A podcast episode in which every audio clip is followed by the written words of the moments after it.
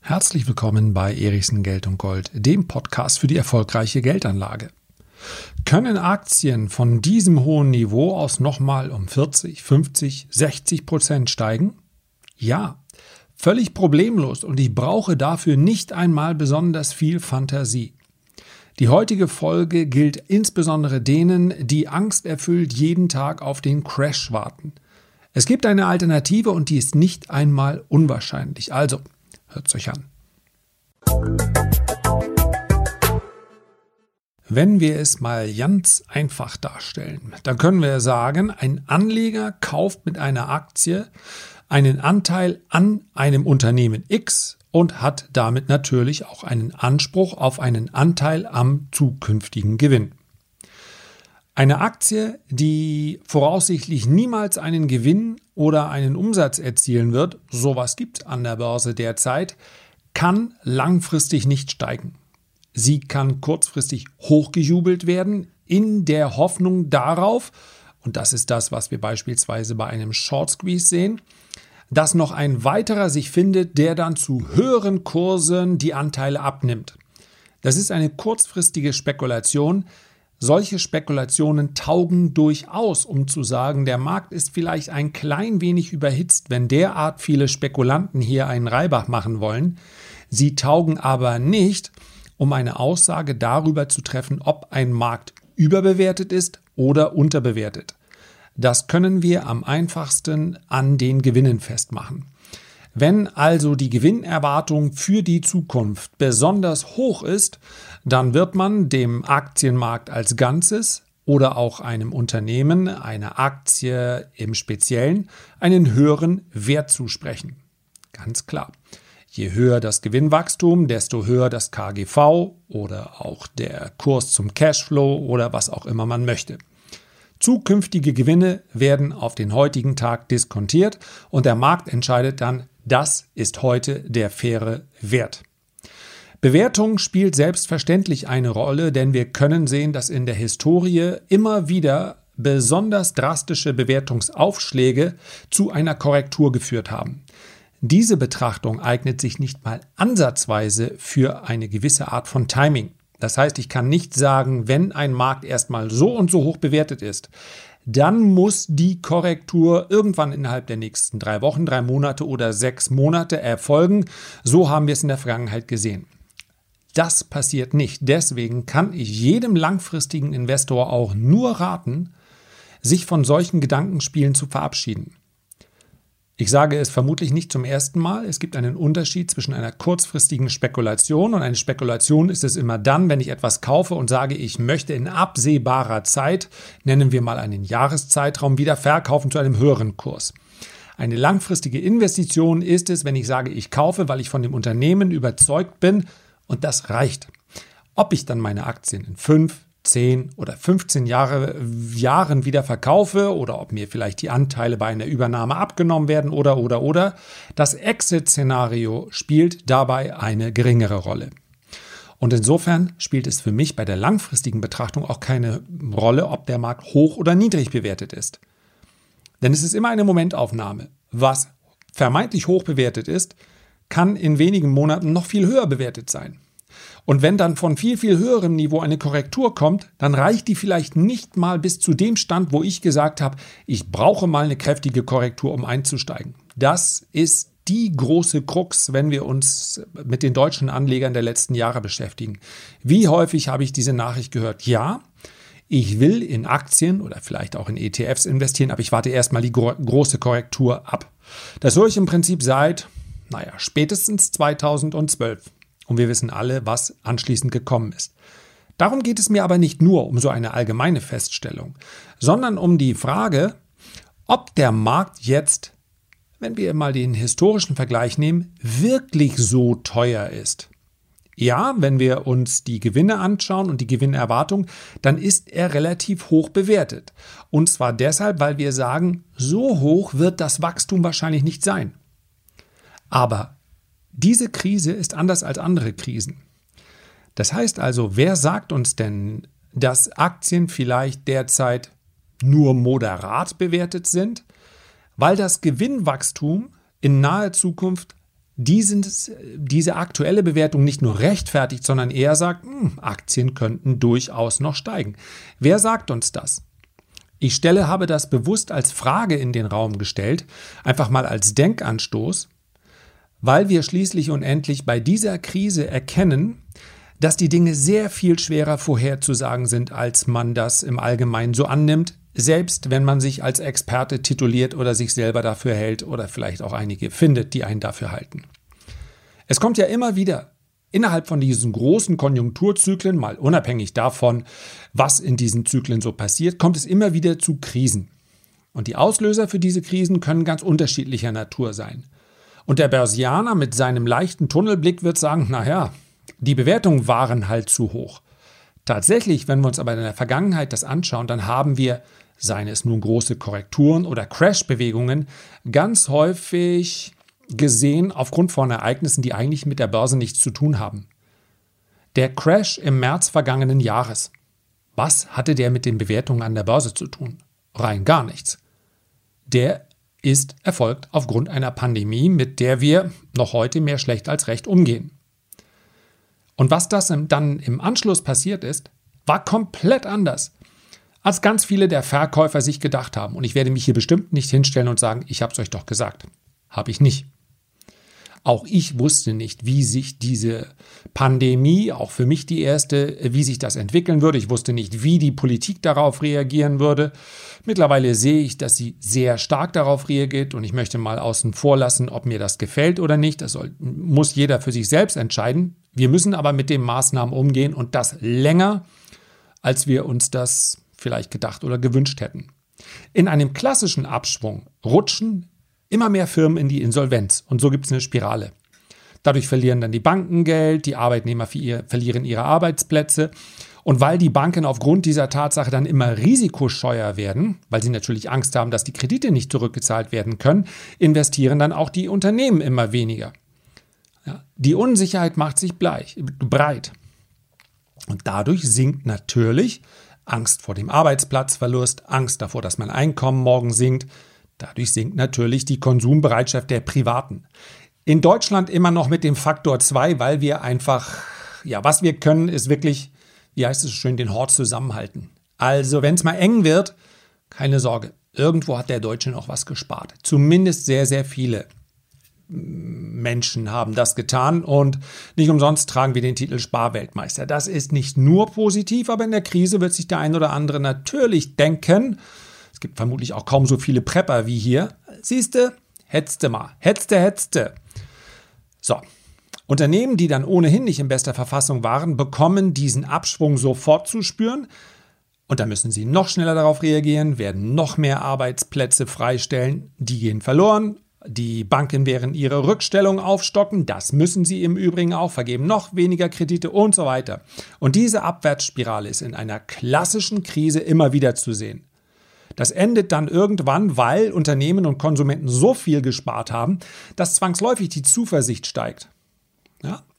Und dann entstehen wieder Arbeitsplätze und der Zyklus beginnt von vorne. Diese langfristigen Zyklen hat im Übrigen Ray Dalio sehr schön beschrieben. So, und jetzt überlegen wir mal, was wir gerade für ein Umfeld haben. Noch nie in der Nachkriegsgeschichte gab es das, dass die Wirtschaft verordnet so stillgestanden hat wie jetzt. Und was passiert? Gehen Banken äh, in die in Deckung? Haben wir eine große Zahl der Unternehmen, Unternehmenspleiten? Ich rede hier vom Mittelstand und darüber. Natürlich, keine Frage. Der Einzelhandel, die Gastronomie und so weiter, da wird es viele, viele Pleiten geben.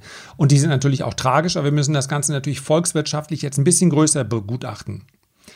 Haben wir diese Pleiten, wenn wir es auch global betrachten? Die haben wir eben nicht. Haben wir einen Anstieg der Arbeitslosigkeit? Den haben wir nicht. Die aktuelle Krise ist also gänzlich anders als eine klassische Krise und als viele Krisen der Vergangenheit. Ein sehr, sehr guter Gras Gradmeter für die Schwere einer Krise ist die Kreditausfallrate. Und man glaubt es kaum, die ist bisher nicht gestiegen. Nicht in Deutschland und in den USA, was geradezu verrückt anmutet, ist sie sogar gefallen. Vor der Krise sind mehr Kredite ausgefallen als jetzt während der Krise. Und dadurch ist natürlich auch die Zahl der Firmenpleiten kaum gestiegen. Ich höre es schon ganz laut rufen, ja, Zombie-Unternehmen. Völlig richtig.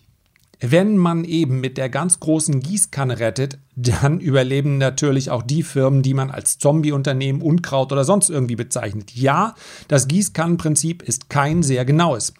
Aber wir betrachten ja hier die volkswirtschaftlichen Auswirkungen und das, was an der Börse passiert. Ich werde gleich noch dazu kommen, wieso also dieser Anstieg absolut möglich ist. Mit freundlicher Unterstützung der Staaten und der Notenbanken, Subventionen, Hilfskredite, staatliche Direktzahlungen, geänderte Insolvenzgesetze und, und, und wurden diese Insolvenzen verhindert. Die Arbeitsplätze sind eben nicht frei geworden. Es gab also, oder negativ formuliert, es gab keine, keinen Anstieg der Arbeitslosigkeit. Der Einkommensverlust hält sich in Grenzen. In Deutschland sowieso, in den USA nochmal verrückt genug. Die Einkommen des Durchschnittsamerikaners sind gestiegen. Die Einkommen der unteren Einkommensklasse sind sogar deutlich gestiegen. Helikoptergeld lässt grüßen. Und natürlich, wenn man sich das zu Ende denkt, denkt, ja, wo geht das denn hin? Irgendjemand muss sich doch um die Schuldenberge kümmern, oder? Richtig. Deswegen an dieser Stelle auch, das Ziel kann eigentlich nur aus Sicht von diesen Staaten und auch von den Notenbanken nur lauten Inflation.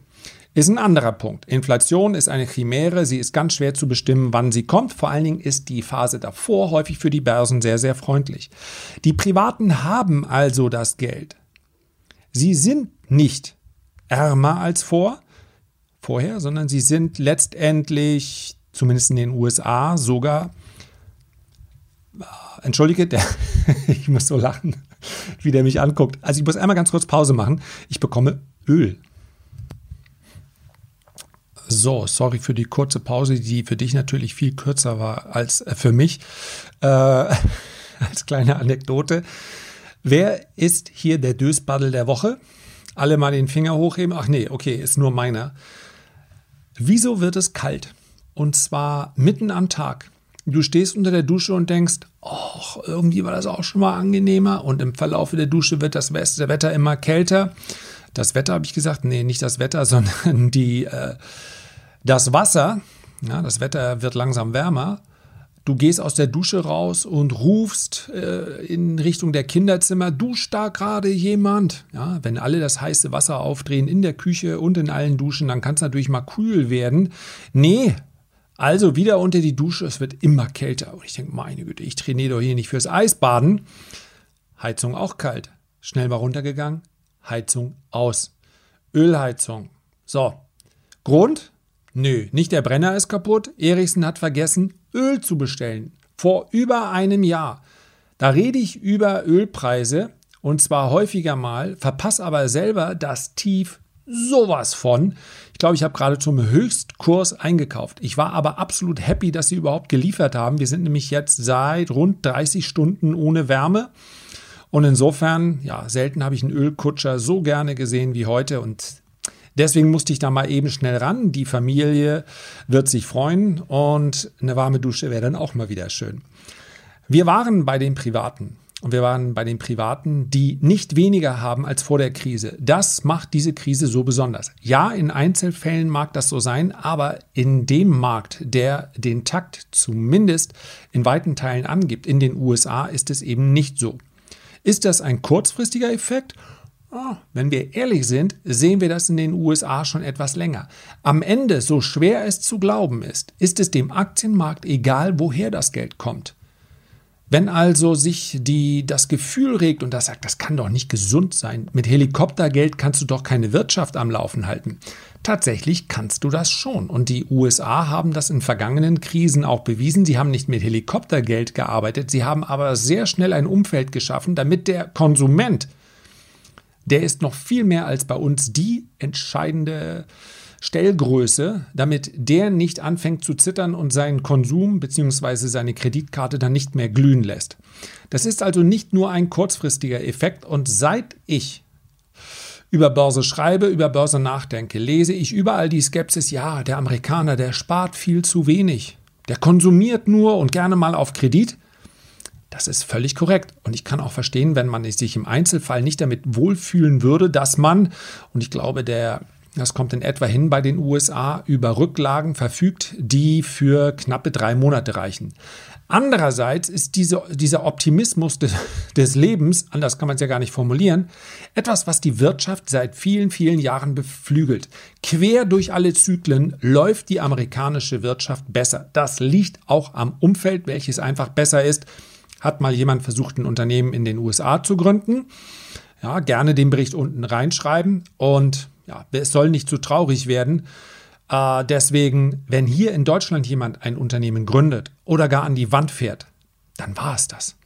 In den USA ist das normal. Man kann alle für und wieder besprechen. Aber ganz klar, das Wettbewerbsumfeld in Deutschland, in Europa insgesamt ist viel schlechter. Wir sind also beim Verbraucher. Dieser Effekt muss nicht kurzfristig sein. Und jetzt gebe ich offen zu, es gibt natürlich viele Aktien, auch im Nebenwertebereich, die sind heillos überbewertet. Ich habe nicht zuletzt hm, vor einigen Tagen noch den Lesern geschrieben, Warnsignale entstehen. Diese Specs, also diese SPACs, in die jetzt jeder rein will, mit jeder will schnelles Geld machen, die Privatanleger und, und, und. Ja, das kann alles mal zu einer Korrektur führen. Aber es führt bisher nicht zu einer Korrektur und den Effekt der Wiedereröffnung, den haben wir erst noch. Der kommt ja erst noch. Und Aktien sind ja nicht gleich Aktien. Solange ich nur in zwei ETFs spare, bin ich darauf angewiesen, dass genau die Indizes steigen, die diesen ETF abbilden. Andersrum. Ja, die ETFs, die den Index abbilden. Aber wenn ich in Einzelaktien investiere, dann kann ich diese Anlage ja durchaus anpassen. Und wenn wir über Bewertungen sprechen, so wie wir es am Anfang der heutigen Folge getan haben, dann sprechen wir über Aktien aus den Schwellenländern. Die sind, trotz der Rallye, historisch immer noch unterhalb ihres Durchschnitts. Sie sind also günstig. Und nicht nur relativ, sondern auch absolut günstig. Die sind, ja, wir haben hier eine Rallye 30, 40 Prozent gesehen, die sind wahnsinnig günstig im Vergleich zum Durchschnitt der letzten 30 Jahre. Nicht zu teuer. Und wer sagt uns nicht, dass die Rallye von dort getragen wird oder vielleicht auch nur dort stattfindet? Die Korrelation beispielsweise zwischen den Emerging Markets, also den Schwellenländern, und den Industrieländern und ihren Indizes ist gar nicht so hoch. Wir haben das in der Vergangenheit schon gesehen, dass diese Indizes weitergelaufen sind, während es in anderen Indizes Korrekturen gab. Durchaus möglich. Gilt im Übrigen auch für den gesamten osteuropäischen Aktienmarkt. Und das ist ein gutes Stichwort, denn Rohstoffaktien sind auch immer noch relativ günstig, gemessen am langfristigen Durchschnitt. Aktien sind nicht gleich Aktien. Kann es schon morgen eine Riesenkorrektur geben, 20, 30 Prozent? Ja, und unter psychologischen Aspekten kann ich mir das auch vorstellen. Wer aber begründen möchte, dass wir jetzt einen jahrelangen Bärenmarkt vor uns haben, mit dem Argument, es ist einfach alles zu teuer, der wird meines Erachtens auf der einen Seite vielleicht überrascht werden und auf der anderen Seite ist das Argument meines Erachtens auch nicht zulässig. Also, ein kleiner Denkanstoß. Hoffentlich ist das nicht genau der Punkt, wo ab morgen dann die Börsen fallen. Und ich nehme es nicht zurück. Ich glaube, immer noch im ersten Halbjahr sollten wir mal aufgrund der ähm, kurzfristigen Euphorie, die wir hier sehen, sollten wir mal eine Korrektur sehen. 10, 20, von mir aus auch 25 Prozent. Ja, das wäre überhaupt kein Problem. Das wäre aber aus meiner Sicht ein kaufenswertes Ereignis, dass wir jetzt in einen Bärenmarkt rutschen, Interessiert mich zwar als langfristiger Anleger nicht, aber ich glaube es nicht. Soweit für heute. Herzlichen Dank für deine Aufmerksamkeit. Ich freue mich, wenn du auch beim nächsten Mal wieder mit dabei bist und wünsche dir bis dahin eine gute Zeit. Dein Lars.